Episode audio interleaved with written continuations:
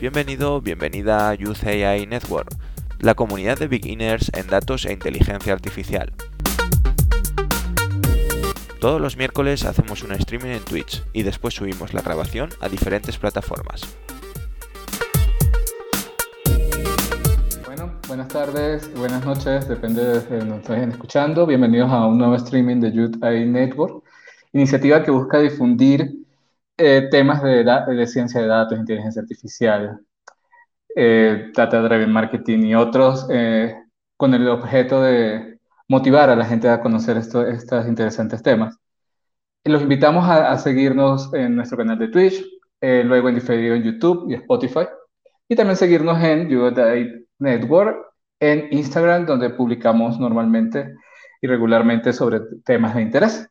Hoy vamos a estar hablando un poquito de computación evolutiva y ciberseguridad con Javier Maldonado. Él es ingeniero en informática y, está, y es investigador en esa área y nos va a estar contando un poco de, su investigación y, introduciéndonos en este interesante mundo, ¿no? Entonces, vamos a conversar con Javier Maldonado. Hola, Javier. Hola, Ángel. ¿Cómo estás? Hola a todos. Todo bien. Este, bienvenido, gracias por, por, estar aquí hoy con nosotros, estar compartiendo. Estamos en directo eh, para España, eh, Chile, Colombia, Ecuador y para cualquiera que nos esté viendo por nuestro canal de, Twitch. Este, para comenzar, queremos empezar a, saber de, de, ti. Entonces, cuéntanos quién es Javier. ¿Qué haces? Ah, bueno, Ángel, pues bueno, ante todo, pues muchas gracias por la invitación, muchas gracias por la iniciativa de Jose Network, parece bien genial, bien interesante. Bueno, ¿quién es Javier Maldonado? Bueno, Javier Maldonado es un ingeniero en informática que se dedicó en desde su temprana formación profesional, desde, el principio se dedicó a, estudiar un poco de redes, un poco de sistemas operativos, eh, a estudiar un tanto de software libre. Durante su carrera profesional, durante su vida profesional, pues también trabajó bastante como administrador de redes, como, bueno, que se llama ahora DevOps, ese tipo de, trabajo. Eh, luego me conseguí por ahí, se me ocurrió meterme en una maestría y, bueno, trabajé ocho años aproximadamente, ocho o diez años en la universidad donde me gradué, en la Universidad del Táchira, eh, como sysadmin, como administrador de redes. Luego, pues, me dediqué una parte de la docencia. Y bueno, se me atravesó por allí una, una maestría, ¿no? Y comencé a hacer la maestría, comencé a hacer el máster en informática, en ciencias de la computación. Y allí pues descubrí un mundo súper interesante que es la, las metaheurísticas. Y dentro de las metaheurísticas pues están los algoritmos bioinspirados, que son algoritmos, muchos los habrán escuchado como algoritmos genéticos, algoritmos evolutivos. Y allí pues me pareció bien interesante, ¿no?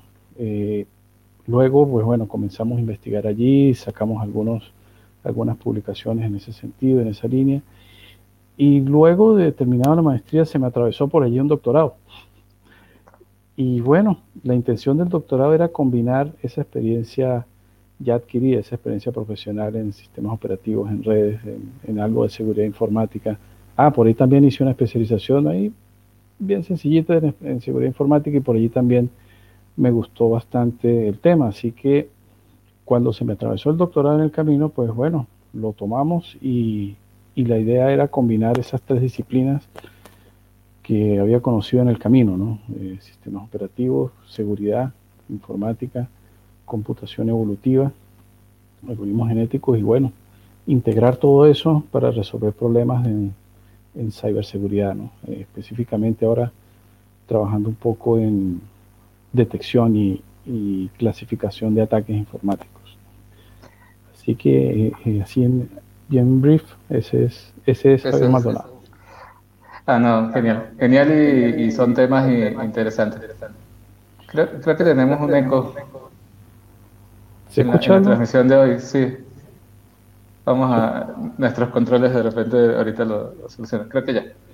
Este, hablando de esto y de lo que acabas de mencionar, nosotros hoy promocionamos nuestro streaming como que íbamos a hablar de computación evolutiva y ciberseguridad. Y, y bueno, es un tema que, que, es muy interesante. Hoy se hizo una publicación en, en Instagram justamente de, de, una introducción muy breve de computación evolutiva. No somos expertos. El experto, pues, lo tenemos de invitado hoy. Entonces queremos conocer qué es computación evolutiva, para qué sirve, qué se usa, para qué se usa, cuáles son los usos más comunes y para qué lo estás utilizando tú, ¿no? Este Mira, eh, partamos de, los lo que se llamaría eh, la raíz de todo esto, que son las metaheurísticas, que son, eh, son lo que se llaman métodos no deterministas para búsqueda de soluciones, búsqueda de espacios en espacios de soluciones bien complejos y bien grandes. Dentro de ese campo podemos conseguir la computación evolutiva o los algoritmos bien inspirados, mejor dicho. Los algoritmos bien inspirados son algoritmos que se, se inspiran eh, se inspiran en los comportamientos naturales, ¿no? Los comportamientos de la naturaleza. Entonces, ese, esos comportamientos son eh, modelados, fueron modelados por, bueno, por cada uno de sus autores. Dentro de esos comportamientos tenemos los, algoritmos de enjambres, los, algoritmos poblacionales, que eh, ya yéndonos más a la especificidad del asunto serían los algoritmos genéticos y los algoritmos eh, evolutivos, ¿no? que no es que simular o modelar la evolución natural, ¿verdad? La evolución natural eh, en un método, en un método, si se quiere, no determinista. Entonces, lo que se quiere es buscar ciertas características, guiar el algoritmo bajo un espacio, en un espacio de búsqueda bien complejo, bien grande, con eh, con la interacción de sus componentes, llámense componentes, de pronto la función de evaluación. Esto bien, sin caer en muchos detalles técnicos, pero sí para darle como un brochazo a esto, ¿no? Es decir, la función de evaluación, los operadores de modificación, que así como, eh, eh, así como en la naturaleza hay mutaciones donde aparecen características que no habían antes, estos algoritmos son capaces de simular ese tipo de, situaciones, ¿no? Entonces la idea de, o el objetivo de estos algoritmos es conseguir optimizar funciones en base a sus, eh, sus componentes, ¿no? Conseguir ciertos valores óptimos, sean máximos o sean mínimos, en función de ciertas características modeladas dentro de la, dentro de la representación del problema. ¿no? Eh, entonces, tal vez simplificando el asunto, el algoritmo lo que hace es evolucionar, es toma una población y empieza a generar individuos deseables, generar individuos eh, cada vez mejores de acuerdo a una función de fitness, de acuerdo a algún objetivo en particular. Por ejemplo, se desea que, un ejemplo natural, por ejemplo, las personas, los, los que crían vacas, por ejemplo. Entonces ellos empiezan a cruzar toros y vacas con ciertas características. Quieren una vaca que sea que produzca mucha leche, entonces buscan una vaca que sea muy lechera y buscan el hijo de una vaca que fue muy lechera, y entonces los empiezan a cruzar, por tanto la próxima generación será una vaca que dé más leche y así, eh, dando un, ejemplo bien sencillo, esa sería como la, la, computación evolutiva, ¿no? simular esos comportamientos en función de algún objetivo que nosotros querramos hacer. Son algoritmos, si se quieren, de búsqueda, de aproximación de, de ciertos, pues, de cierto objetivo, de cierto comportamiento deseado. Bueno, tú nombraste eh, algoritmos de enjambre, este, ahí sí llegué a trabajar con algoritmos de enjambre y los apliqué fue en robótica. Ah, y la idea era, era buscar, por ejemplo, caminos, eh, los mejores caminos en, un espacio, ¿sí? Eh, cómo funcionan las hormigas específicamente. Por ejemplo, utilizamos el, el algoritmo de optimización de colonia de hormigas y, como tú dices, bueno, es basado en la naturaleza. No, no, digamos que los investigadores lo que hicieron fue observar la naturaleza, ver cómo se comportaban y modelaron. Y eso nos da una solución a, a un problema, ¿no? Y a problemas complejos. Ahora, como el ejemplo que te he dado, bueno, lo usé en robótica, este, creo que tú lo estás usando en ciberseguridad, pero antes de que nos expliques qué es lo que estás haciendo en, en ciberseguridad, este, ciberseguridad es un tema que, bueno, que siempre está en, boca, que mucha gente lo toma muy a la ligera, que mucha gente piensa que solamente también es, es seguridad en ciertas cosas, o hace poco cuando, por ejemplo, que pasó el problema con una de las aplicaciones de mensajería, que, que el mundo se empezó a cambiar porque tenía miedo con sus datos, o, o con las redes que tienen miedo en sus datos, pero sabemos que ciberseguridad es mucho más allá y es algo muy profundo. Entonces, y que es algo que es tema de un streaming completo y de no, no sé cuántas cuántas horas de, discusión. Por aquí ya te empezamos a tener los comentarios. Buenas tardes, profesor Ángel y profesor Javier. Un saludo de Bogotá. Creo que es alguien que, no debe conocer. Tal vez nos conoce. Tal vez, sí, tal vez nos conocen. Saludos. Este, y bueno, este, queremos, desde tu punto de vista, ¿qué es ciberseguridad? Ya desde el punto de vista formal, este, conoces y como dijiste, hiciste una, una especialización y has trabajado mucho tiempo en eso. Y antes de entrar en qué es lo que estás haciendo con computación evolutiva, cuéntanos qué es ciberseguridad, la importancia que tiene la ciberseguridad en este momento y, bueno, que siempre lo ha tenido, pero en este momento, entonces te escuchamos con este tema. Mira, ciberseguridad, eh, como tú lo has dicho, es casi que todo el mundo, un mundo aparte. Hay, de hecho, uno puede conseguir ah, eh, acá en Chile universidades que te ofrecen un máster en ciberseguridad, ya estudios avanzados de ciberseguridad lo que nos lleva a pensar que esta cuestión se está tornando realmente seria, ¿no? Ya no es el, lo que veíamos en las películas, en Matrix, no sé, en Minority Report, que los tipos llegaban y se ponían unos lentes y una cosa así, toda hollywoodense. No, sucede que está más cerca de lo que nosotros pensamos, ¿no? Ciberseguridad se refiere a, a la seguridad, como su nombre lo dice, a la seguridad de los, llamémoslo bien general, sistemas sistemas desde el punto de vista de, la interacción que uno pudiera tener desde el teléfono, desde el computador, con cualquier cosa que esté ahora en ese mundo abstracto llamado la nube. ¿no? Entonces la ciberseguridad se comprende, comprende la, la, privacidad, el resguardo de los datos que nosotros deberíamos tener. Los primeros responsables de nuestros datos, de nuestra información somos nosotros, y así también las, la infraestructura, los sistemas que nos prestan el servicio, ¿no? Así que, mira, ciberseguridad va desde que nosotros le tengamos, por ejemplo, una clave al teléfono, para no dejarla por ahí que se nos quede botado y nos empiecen a sacar la plata de las cuentas, no poner claves de un 2, 3, por ejemplo, de, de los, del banco. Mira, o puede ser del lado del tipo del DevOps que está metido en el banco, puede ser el tipo que se encarga de llevar los sistemas de, de, un banco, ¿no? que como ustedes se pueden imaginar deben ser una de las cuestiones más estrictas de este mundo porque se refiere al manejo de dinero, de grandes sumas de dinero, de grandes recursos. ¿no? Así que ciberseguridad es, podemos dividirla en muchas capas, en la capa a nivel personal, a nivel de aplicaciones, a nivel de infraestructura, eh, medidas que uno debería tomar apoyadas en políticas de empresas, apoyadas en buenas prácticas. Entonces, ciberseguridad es un conjunto de medidas, un conjunto de prácticas, de mejores prácticas que involucran tanto la persona, los recursos informáticos, los gerentes de empresas, aunque, aunque no lo crean, los gerentes de empresas también están metidos en ese rollo.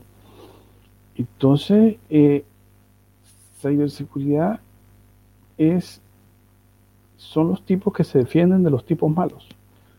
Pero también son, somos nosotros, estamos metidos también allí. Y ahora, más que nunca, que con este tema pandemia, estamos casi que todos encerrados y todo depende de comercio electrónico, todo depende de las transacciones que, no hagamos, que nosotros hagamos en los bancos, depende de, mira, desde el teléfono que nosotros estamos, no nos conectemos, una red inalámbrica por ahí que dice conéctate, soy gratis, o sea, ese tipo de cosas, tú no sabes quién está detrás, ¿no? Entonces es un tema de, si, uno, si uno se pone a profundizar mucho en esto, tal vez cae en la paranoia, pero tampoco es caer en la paranoia y en, meterse en un búnker de 6 metros bajo tierra, sino sencillamente estar consciente de los riesgos que nosotros podríamos correr por allí. Y ahora, como te decía hace un momento, más en boga aún, más importante aún con este tema pandemia, que casi todo lo hacemos remoto, los que estamos encerrados, casi todo lo hacemos remoto y más aún tenemos nuestros datos, tenemos muchas más transacciones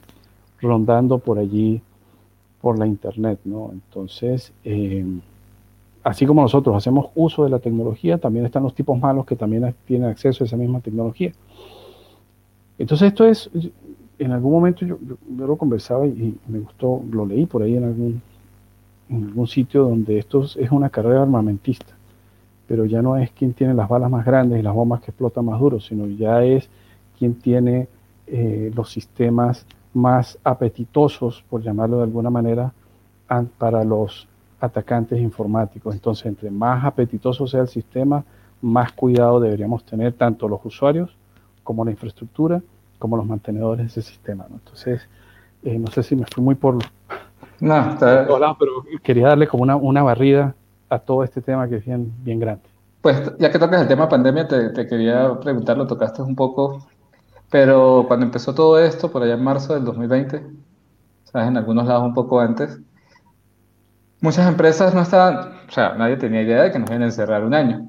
Entonces, muchos agarramos, a, los que estábamos en ese momento en, en, presencial en las oficinas, agarramos nuestras las laptops del, del trabajo, nos llevamos para la casa, o muchos ni siquiera se pudieron llevar sus PCs, sino que agarraron en la misma PC donde los niños juegan y donde hacen las cosas de, la casa y todo eso, y conectaban y, ah, vamos a conectar a la aplicación de la empresa este, este tema pues se volvió complejo porque ya estábamos mezclando la casa con la empresa y, y estábamos siendo más vulnerables, ¿no?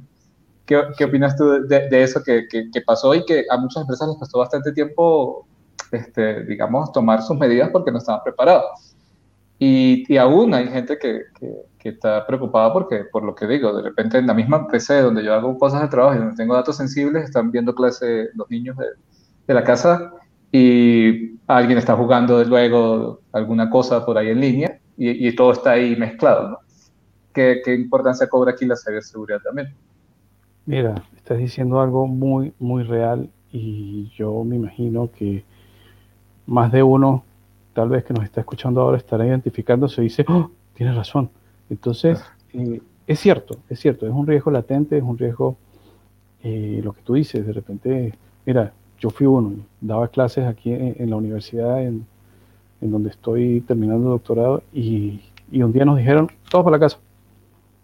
Y mira, comenzamos a dar clases, afortunadamente la, materia que, que, dicto, pues ya había, ya teníamos cierto camino recorrido en la semipresencialidad, por llamar de alguna manera, ¿no? Porque antes hubo, aquí en Chile hubo un tema donde hubo paros y hubo, estuvo medio convulsionado aquí el tema. Entonces ya veníamos en cierto modo preparados, pero mira, indiscutiblemente hay cosas que uno no podría hacer totalmente remoto, ¿no? Eh, también dices algo muy cierto, uno empieza a mezclar donde uno veía, no sé, veía sus películas el fin de semana, donde juegan los niños, los niños, mira, no son muy conscientes a veces de las cosas, ven un muñequito que está saltando en un juego y le da clic y sucede que es una cuestión de phishing, te instalan cualquier porquería en el computador y los niños no saben. Entonces, eh, eh, hay uno donde debe concientizarse de los recursos que está utilizando, de la importancia de la información que está manejando tanto a nivel personal como a nivel laboral. Bien lo, has dicho que comenzamos a mezclar las cosas y si nuevamente tenemos responsabilidad compartida nosotros como empleados, como usuarios de la tecnología y también la empresa que nos provea unos ciertos mecanismos mínimos de protección, de resguardo de sus sistemas, de sus datos, llámese, no sé, un escritor remoto, alguna VPN, alguna cosa que nos pueda servir, ¿no? Para resguardar justamente esos, esos datos. Así que, mira, es algo bien importante, es algo que tenemos que tener conciencia, mismos, los mismos teléfonos que nuevamente los niños juegan. Hay muchos juegos que te empiezan a mandar propaganda, a mandar publicidad. Entonces, para, no sé, pasas de nivel y te manda tres propagandas. Sucede que si uno no se concientice, eso le empieza a llenar de basura el teléfono y algunas cosas de esas tienen ciertos trackers que te pueden detectar cierta información que tal vez para nosotros no es importante, pero para ellos sí es información personal, ¿no? Entonces, ahí eh, nuevamente es súper importante, fundamental tener conciencia de cómo utilizar los passwords, tener mecanismos de seguridad tanto personales como a nivel organizacional, ¿no? Em, así que mira, nuevamente, tema pandemia ha reforzado muchísimo el uso de las tecnologías, ha motivado bastante, ha motivado, bueno, forzosamente en algunos casos, a utilizar estos mecanismos, tanto para nosotros los usuarios buenos, llamémonos los buenos, como también para los malos. Así que, eh, nuevamente, como te decía, esto es una carrera armamentística, a ver quién, eh, quién gana, ¿no? Por aquí tenemos otro, otro mensaje de Roy Calderón. Es ah, interesante el uso de herramientas como OnePassword, 2FA, e, VPN, ahora que forman parte esencial del día a día de las organizaciones. Saludos desde Plusisa, Cristóbal, Venezuela. Sí, el uso de herramientas pues nos permite, lo que tú decías, minimizar un poco la brecha. Lo importante en ciberseguridad creo que es cerrar la brecha, cerrar el riesgo. este, disminuir el riesgo, perdón, y, ser menos vulnerables. Siempre vamos a ser vulnerables, pero creo que lo importante es cerrar esa brecha, ¿no? Ahora, ajá, ibas a decir. Dices algo bien importante, disminuir, mitigar el riesgo. Eso es una, de las, una de las reglas básicas en este tema de seguridad. Eh, nosotros no hay sistema seguro, eh, así que bueno, el, el, tema es utilizar las herramientas adecuadas, las herramientas necesarias para mitigar y disminuir esa exposición o esa, esa cantidad de riesgos que nosotros podríamos tener por allí. Exacto. Ahora, ¿cómo mezclas computación evolutiva con ciberseguridad? Para que lo entendamos, lo entendamos los mortales. ¿Qué, qué, qué estás haciendo ahí? ¿Cómo mezclas esas dos cosas? ¿Y para qué? ¿En qué beneficia, beneficia eso a la, a la, gente, a los usuarios, a las personas? Mira, ahora nosotros lo que estamos haciendo es un, una pequeña prueba de concepto, si se quiere, ¿no? que forma parte de la investigación que, estamos haciendo por acá.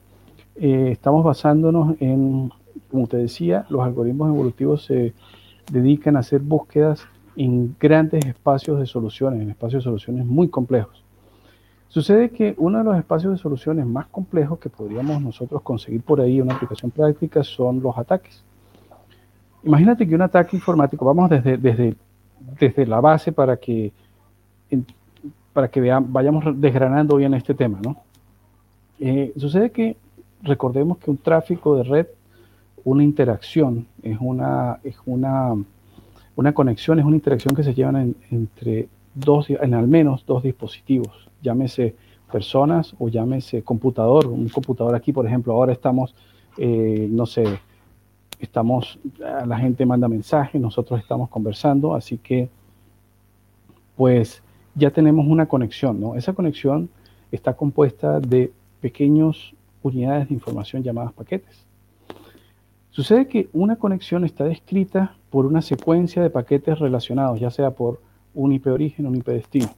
Entonces, si tomamos una ventana de tiempo, una interacción, por ejemplo, una conexión, un ping, un sencillo ping, eh, se abre una conexión, hay un paquete que va y un paquete que regresa, y ahí tenemos una interacción. Sucede que esa interacción eh, si nos ponemos a, si, extrapolamos un poquito más este concepto, los ataques también son interacciones.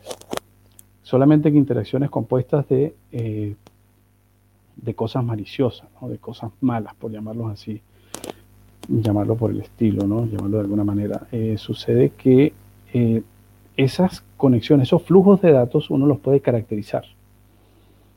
Por ejemplo, mira, puerto origen, puerto destino, protocolo, cantidad de paquetes intercambiados, velocidad de transferencia. Hay una serie de características que uno pudiera eh, identificar en cada uno de esos flows, de esos flujos de datos. Sucede dependiendo de lo que tú modeles, dependiendo de qué quieras eh, obtener de ese flujo de datos, tú puedes tener cierta cantidad de esas características. Entonces imagínate hacer una búsqueda de, por ejemplo, hay un dataset que tiene 78 características. Entonces, hacer una búsqueda de combinaciones de 78 características, donde cada característica puede ser categórica, entera o real incluso, de tipo real. Entonces, el espacio de búsqueda se vuelve infinito casi, se vuelve extremadamente grande.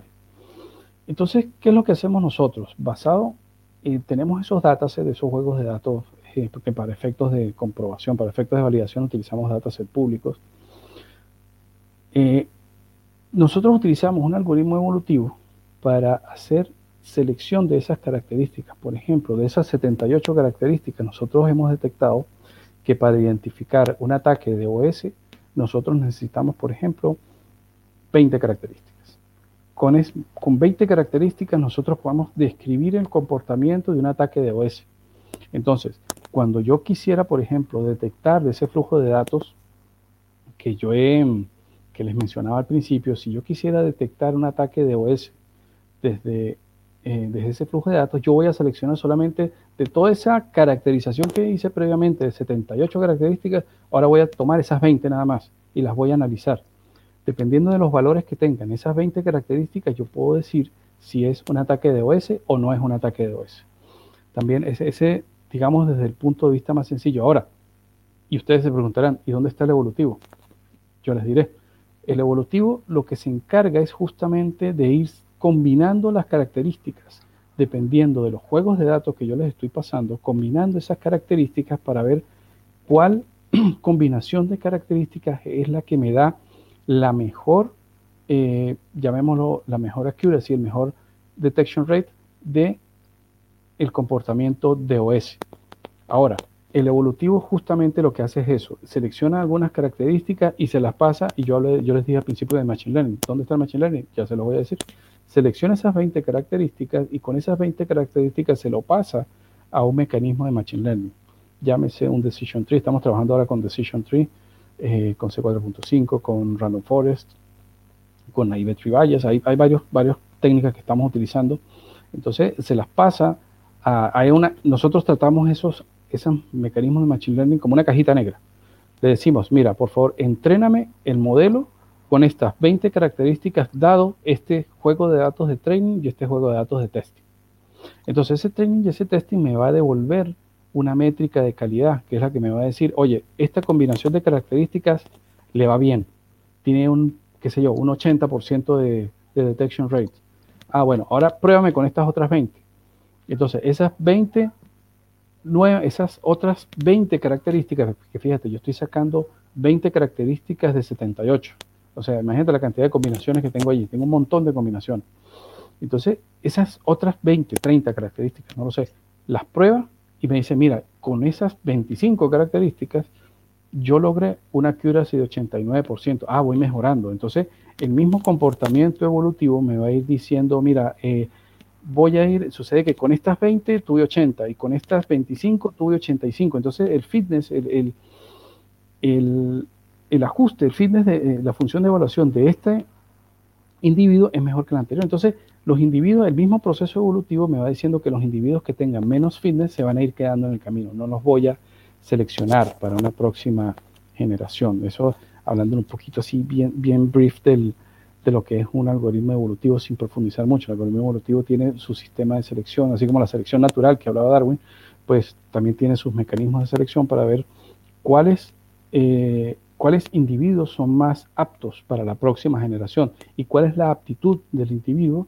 La aptitud me la va a dar ese detection rate, ese indicador, esa métrica de calidad que yo tengo asociado al modelo que estoy entrenando eh, con los datos, dado los datos, dado eh, la técnica de Machine Learning, dado las características que he seleccionado con el algoritmo evolutivo. Eso me, da bastantes ventajas.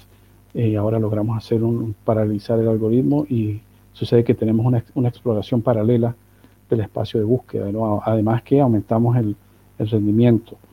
Así que, eh, así a grandes rasgos, a grandes rasgos, mm, eso es más o menos lo que estamos haciendo, eso es lo que estamos combinando acá esas tres disciplinas. Fíjense que tenemos Machine Learning, eh, un poquitito de Machine Learning, computación evolutiva, algoritmos evolutivos, resolviendo un problema de ciberseguridad. En este caso, un problema bien, bien acotado, que es la detección y clasificación de ataques. Y aquí ya hablas de set de datos, de que se utilizan set de datos. Este, ¿de qué, qué tan grandes son estos sets de datos? ¿Qué cantidad de volumen de datos gestionan? Nos disculpan que volvió el eco, pero este, sí. ¿Qué, qué, cuál es el, tamaño? ¿Usas Big Data? Podríamos llamarlo Big Data. Mira, los datos que tengo ahora, no sé si llamarle Big Data a un dataset que tenga 2.800.000 registros. Sí, puede ser. No sé, bueno, tiene ese, ese es el de los datasets que he trabajado, si se quiere, ese es el, el más grande, ¿no? 2.800.000 registros más o menos, y la dimensionalidad son 70 bueno, tiene 83, 84 columnas, por llamarlo así, 84 features, 84 características, pero hay 6 de ellas que no son útiles. Entonces esas las descartamos de entrada, así que al final nos quedan 78. Eh, mira, Big Data, no estoy seguro si es Big Data, de verdad, porque yo sé que Big Data ya son datos realmente enormes, de miles de dimensiones, no sé. Eh, pero mira, son datos que son complejos desde el punto de vista de su composición interna, partiendo de que son datos desbalanceados y son datos multiclase. Ya ahí tenemos una primera gran dificultad. Desbalanceados al punto de que, por ejemplo, en un dataset de, mira, de esos 2 millones de, registros, yo podría tener un ataque que está caracterizado, está etiquetado y lo que tiene son, no sé, 200 ocurrencias entonces, si vemos el desbalanceo es gigante y es un dataset, ese dataset en general tiene 15 clases, por ejemplo. Entonces, dentro de las 15 clases, el 40 y tanto, casi 50% es la clase normal. Generalmente, y eso es una de las dificultades que tienen estos datos, ¿no? Generalmente nos vamos a conseguir que casi el, más del 30% del de la composición de los datasets son eh, datos normales, lo que se llama la clase normal, que son comportamientos benignos. Entonces, en las técnicas de clasificación, ahí vamos a tener un primer, un primer, una primera, primer desafío. ¿no? El primer desafío es manejar ese desbalanceo. ¿Cómo hacemos? Porque los algoritmos de clasificación, por lo menos los árboles, se van a inclinar a la clase más grande. Y la clase más grande es la normal. Entonces, si yo quisiera identificar esos datos, esos 220 ocurrencias, me va a costar un montón si tengo al lado la clase grande, la clase normal. Entonces, eh, eh, no son datos enormes, no es gran cantidad de datos para llamarlo Big Data, pero sí son datos bien complejos. También desde el punto de vista de la, del dominio de los datos, como te dije, son datos eh, mezclados, no es que todos son numéricos, no es que todos son reales, no, hay features que son categóricos, de texto incluso, hay que hacer un trabajo de transformación, hay features que son numéricos, continuos, hay, hay que son numéricos discretos, hay que son reales, ¿verdad? Y ahí también el dominio puede ser un número real que va entre 0 y 1 y otro número real que va, no sé, que son promedios, por ejemplo, que puede ir de 0 a 2 millones, por ejemplo. Entonces, en ese sentido, los datos son, mira, no son fáciles de trabajar, tienen, tienen sus detalles donde nosotros deberíamos donde nosotros tenemos que hacer obviamente cierto preprocesamiento y cierto manejo de los datos para poder analizarlos correctamente. O sea que sí estás manejando, o sea, estás manejando volúmenes, sí, considerablemente grandes y, y con alta complejidad. Sí. Que, que para hacer, detectar eso de, de, otra forma, pues me imagino que el recurso computacional, que el, el tiempo, pues es, bastante complejo.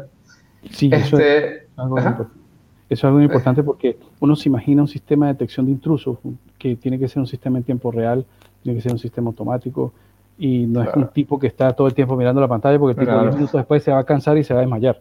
Entonces, eh, eh, tiene que ser algo que sea realmente rápido, ¿no? Por eso nosotros estamos apuntando a, modelos rápidos, nuevamente, de respuesta rápida, por ejemplo, los árboles de decisión que son rápidos de construir, rápidos de rápida su respuesta y son entendibles.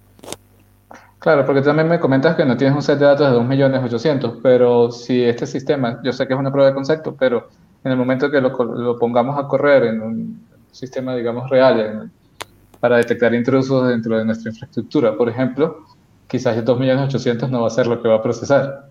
No, obviamente no. Entonces, tiene que, es, es, un gran volumen de datos que, que se va a manejar. Ahora, tú al principio y ya para, digamos, ir a la parte un poco más, más blanda de la conversación, este, ha estado súper interesante. Al principio nos comentaste, bueno, tu camino para llegar hasta aquí ha sido un camino bastante formal, ¿sí? Un camino que ha seguido, la, digamos, la educación formal.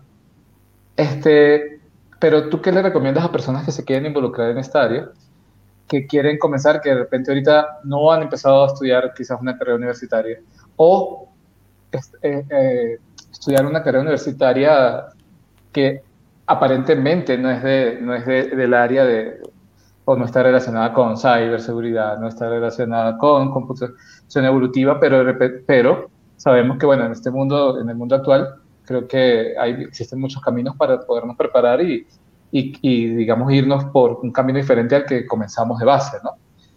también. Entonces, ¿qué consejo le darías tú a, la gente que quiere comenzar y que, que, escuchó esto y dice, oye, ciberseguridad, computación evolutiva? Ya la ciberseguridad también ya no es solamente quizás lo que yo pensaba, que, que, no sé, era sentarme y lo que veía en las películas y, y estar dándole al teclado, Mr. Robot ahí viendo las cosas, sino que ya, ya, ya puedo usar otro, otro tipo de herramientas. ¿Qué le recomiendas a ellos? ¿Qué le recomiendas cuál es el camino a seguir? Cómo, eh, cómo comenzar? Y por supuesto, ¿cuál es tu opinión de, también cómo les puede ayudar y, eh, en esto el camino formal, ¿no? El camino de, la educación formal, que por supuesto está cambiando, que la pandemia también lo ha hecho cambiar un poco más acelerado, pero ¿qué le recomiendas a esa gente que, que, te está escuchando y dice yo quiero aprender de eso y quiero ver qué pasa y quiero dar los primeros pasos ahí? Mira, eh, como tú bien lo dices, esta, este tema está cambiando un poco acerca de cómo se ve la educación formal, ¿no? Con estas iniciativas de educación en línea, de hacer una batería de cursos. Mira, no, no está mal, ¿no? No está mal hacer esos cursos, sin embargo, como tú bien lo decías, falta el fundamento formal, ¿no? Eh, tal vez, eh, es mi opinión, es mi experiencia, y bueno, desde allí estoy hablando de mis zapatos, ¿no? Donde siempre he seguido el camino formal de, eh, bueno, una ingeniería, luego una maestría, luego un doctorado. Ahora, ¿qué ventajas me da eso? Me da una estructura fuerte, una estructura formal para presentar mis resultados, tanto para leer documentos formales, no, no, no, es un blog por ahí que me conseguí, que dice cosas interesantes, no, esto, este camino es leer, reconocer primero, saber de dónde sacar la información, de, de fuentes, de papers, de bibliotecas electrónicas, de conferencias, pero eso lo aprendes es en este camino formal. No con esto quiero decir que los que no hagan un doctorado no van a poder aprender, no, no, no, para nada. Pero sí es necesario tener cierta formalidad, eh, digamos, tener un fundamento. Oye, deseable, aunque sea que tengas una ingeniería para poderte meter en esto. Porque la ingeniería, la escuela de ingeniería te cambia la, la manera de pensar, ¿no? Te da cierta formalidad, te enseña a aprender solo, si se quiere, te da ciertas bases teóricas eh, de, de, cómo afrontar o cómo desenvolverte en tu mundo, en el mundo profesional, ¿no? Tal vez si, si tal vez yo escuchaba, bueno, estudiantes cuando, cuando, estábamos allá en Venezuela, eh, que la gente se graduaba y no sabía nada, no, no es que no sepas nada, porque obviamente cuando tú sales a la calle ingeniero no, te vas a conseguir con tal vez cosas que no te enseñaron los libros, pero para eso está la experiencia profesional.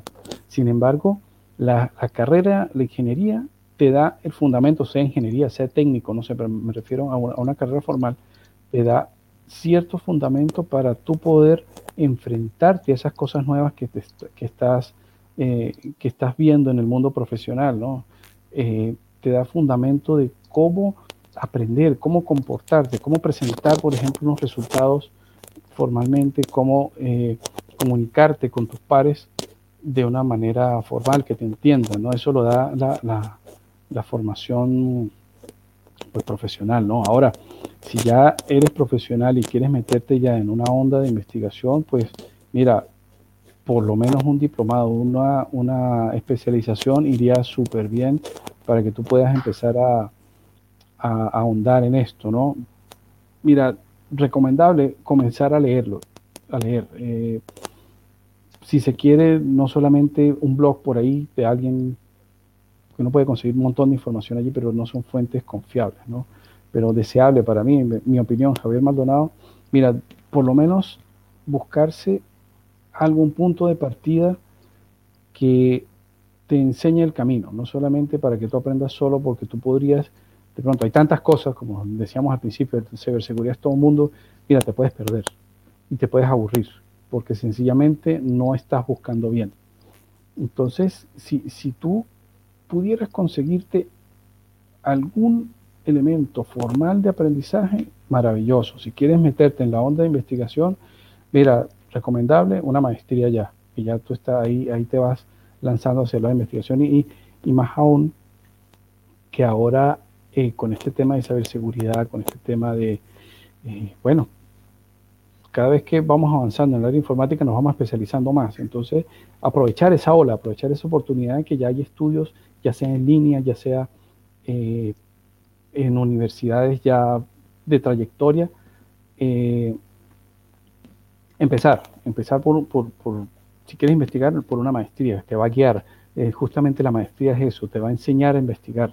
Y ya un doctorado ya es investigación ya profunda, donde tú ahondas en un tema y, y bueno, dependiendo del doctorado ya te toca inventar algo nuevo. Pues y ya digamos que esa es la, la cúspide de, de, tu carrera académica, donde tú vas a empezar a generar ya tecnología, generar ya métodos, generar teoría que va a fundamentar la tecnología del mañana. Pues eh, ahí no creas tú que es que, o no crean nuestros, nuestros oyentes que tenemos un computador de frente porque alguien llegó y, y lo construyó. No, esto tiene detrás todo un mundo de conocimiento. No sabemos cuántas tesis doctorales hay metidas en un computador, por ejemplo, de las nuevas tecnologías. Todo eso mucha de esa tecnología se creó desde un laboratorio formal, si se quiere, o, se formalizó en algún momento. Entonces, eh, mira, mi recomendación es comenzar por, no por el blog de pepito.com, sino ya en un estudio, si se quiere, en un documento formal, en alguna revista científica que te pueda dar como un brief, un, un, barrido de qué es lo que quieres revisar. ¿no? Yo, por lo menos aquí en el doctorado aprendí que uno, antes de meterse en un tema, sería bueno investigar acerca de un survey, ver algún survey, ver algún systematic review, donde nosotros nos da como una especie de overview, nos da una, una pasada por encima de cuáles son los temas, qué es lo interesante que uno podría ver allí. Entonces, mira, si me interesa algo, yo sencillamente me enfoco en un tópico y comienzo a investigar. De pronto hay alguien que es un investigador nato y, no necesita hacer un doctorado para producir algo bueno, pero sí necesita una entrada formal a ese mundo. A eso, a eso voy, ¿no? Entonces, oye, mi recomendación es que primero tener las ganas de meterse. Y luego meterse hasta el fondo. Listo. Este, bueno, aquí otro mensaje de Luisa. Luisa siempre este, escucha nuestros, nuestro streaming. Ella pregunta, ¿para iniciarse es posible realizarlo si no se tiene un perfil técnico? Este, aquí antes de pasarle a Javier, yo pienso que sí, porque obviamente nosotros construimos nuestro perfil y, no necesariamente porque hayamos comenzado por un camino, tenemos que seguir ese camino durante toda nuestra vida, ¿no? Ya eso, digamos que nos tenemos que adaptar y, siempre nos tenemos que estar adaptando a, digamos, a las nuevas tendencias también. Entonces, en mi opinión, pues, obviamente, lo que dijo Javier hace un momento, tienes que tener, hay que tener las ganas, ¿no? De, conocer esto. ¿Qué opinas, Javier? ¿Hay que tener un perfil técnico para, para iniciarse o, no? Mira, el perfil técnico es deseable, pero eso no te limita. Si tienes un camión de ganas, como dicen aquí, dale nomás. Un camión de ganas eh, es, de pronto, mira, eh, vas a tener que poner un poquito más de empeño porque hay tal vez si no tienes un perfil técnico, hay cosas que, que de entrada no conoces. Sin embargo, no con esto quiero decirte que no lo vas a aprender, por supuesto lo puedes aprender. Aquí yo, le he dicho a mis estudiantes toda la vida que no hay nada que uno no pueda aprender, solamente hay que poner un poquito más de empeño, quizás. Así que no, puedes iniciarte, mira, de entrada hay que es conocer un tanto los fundamentos teóricos, de pronto tú tienes un estilo de aprendizaje qué sé yo, de esos que uno tiene que aprender haciendo. Una, mira, vamos a he hecho una línea de código a ver qué hace, oye, tiene esta respuesta y después te vas a ver el fundamento teórico. Puedes aprender así o de pronto es al revés, tú necesitas leer algún fundamento teórico para hacer una prueba, pero tú puedes ir dando pequeños pasos. Te lees un documento técnico, haces una pequeña prueba técnica, oye, qué interesante, eso te va a dar pie para seguir avanzando en otra pruebita y así vas construyendo tu perfil, como bien lo decía Ángel, uno construye su perfil al final. Uno, cuando sale, ya sea de un técnico o de una ingeniería, uno sale caborrazo. Ya ahí el camino te lleva hacia donde tú quieras ir. ¿no? Ahí el camino, llámese tu perfil profesional, lo vas construyendo tú en el camino. Así que no hay ninguna limitación. Genial. Ya para que hay otros, saludos Ángel Javier, excelente charla respecto a tan interesante tema, el mayor de los éxitos de tu investigación, Javier. Saludos de Bogotá, Fernando. Ah, muchas este, gracias. Sí, saludos Fernando. Eh, yo, ya para ir cerrando, yo, yo, quería comentar que, bueno, hoy vimos, hoy vimos dos cosas muy interesantes, este, cómo mezclar computación evolutiva, que, que es un área de la inteligencia artificial, con ciberseguridad. Vemos cómo los mundos se están mezclando cada vez más, cómo los caminos se están encontrando. Este, muchas veces escuché opiniones que decían, ah, ¿para qué más de inteligencia artificial si eso, eso no tiene aplicaciones prácticas? Eso es, es solamente con fines académicos, con fines de investigación, con fines... Eso, eso lo podíamos escuchar hace unos, unos años. Ahora vemos que inteligencia artificial está en todo. O sea, todos tenemos, los que tenemos un móvil, un, un, smartphone, pues los teléfonos ya vienen con, con, con inteligencia artificial en, cosas tan básicas como su cámara, ¿no? Y ahora vemos cómo se están mezclando, se están cruzando todos los caminos y, y ahora seguridad que quizás en un principio pues eran cosas que estamos diciendo que desde que salió la red, desde que antes de que se conectaran en red las máquinas, ya algo como un password, ya ahora estamos solamente que todo se basa en un password, en ponerle, no sé, ah, pasarle una llave a, los, a la, a, la, a la, PC, no sé, alguno puede haber visto eso, que las PC tenían llaves. Que les pasabas un, un candadito para que no pudieran entrar. Entonces, fíjate a, dónde vamos y dónde están cruzando los caminos. Por aquí hay otro. En cuanto a una pregunta, en cuanto a, en cuanto a administradores de contraseña, ¿recomiendan alguna en particular? Desde ayer estoy probando Name. Es gratis, tiene su extensión en Chrome y app, para el cel. Saludos. Mira, administrador de contraseñas. Mira, yo administradores de contraseñas en particular uso mi cabeza. Bueno, yo he usado Bolt, mm. Password. Ah, hay, varios que son buenos eh, y que son bastante seguros, ¿no? Sí, de verdad, y sí. No sé Por ejemplo, Password, Password es, bastante, es bastante bueno, me parece a mí, el de los que yo he utilizado. El Baúl también, Baúl. Mm. Bueno, ah, eso, ya, sí, eh, ya son cuestiones muy particulares, ¿no? Mensaje final, Javier, para los que nos para la gente que nos escuchó hoy, para la gente que nos va a ver en diferido. Mira, eh, mensaje final. Mira, cuidarse, primero que todo, cuidarse de esta bendita pandemia que nos tiene agobiados a todos y en ese sentido, en ese marco, a cuidar nuestros datos, a cuidar eh, qué aplicaciones usamos, a cuidar qué instalamos en nuestro computador, a cuidar qué cosas abrimos en el correo. No, eso, esa es la primera, dicen por ahí varios autores de, de ciberseguridad que el eslabón más, más débil de una cadena de seguridad es la persona. Porque hay montones de cosas que, incluso mira, uno que ya tiene cierto camino recorrido, hay veces que hasta tiene que darle un par de miradas a un correo o algo que nos llega por ahí porque cada vez son más elaborados, ¿no? Entonces siempre es tener cuidado, siempre tener tal vez un poquitito de paranoia sobre las cosas que hacemos en día a día, ¿no? prácticas tan sencillas como, bueno, tener dos factores de autenticación, tener, eh, no andar conectándose a redes por ahí extrañas, ¿no? Eso desde el punto de vista de ciberseguridad, ¿no? De seguridad que eso es el pan nuestro de cada día. Todos los días desde que nos despertamos y prendemos el teléfono ya ahí estamos expuestos de alguna manera, ¿no? Eh, a la gente que le guste temas de computación evolutiva, métanse porque esto es una cuestión súper apasionante. Eh, hay montones, y eso es lo bonito de esto, de algoritmos genéticos. Bueno, tú que manejaste metodísticas ya de, basadas en enjambres.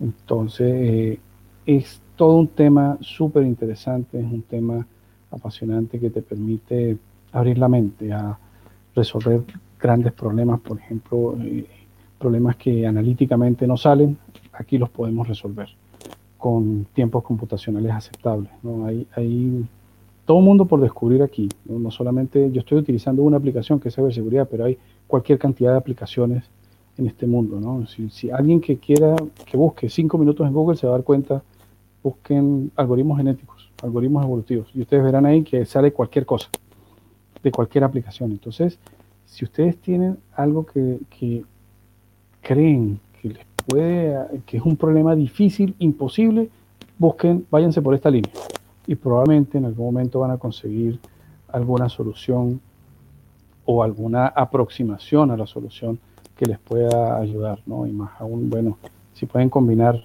esas técnicas con temas de moda como ciberseguridad, con, bueno, más aún todavía. Genial. Eh, excelente charla de Scatox, un comentario, excelente charla. Me gustó escuchar cómo se unen dos ramas de la computación. Saludos desde Cúcuta, Colombia. Gracias. Gracias.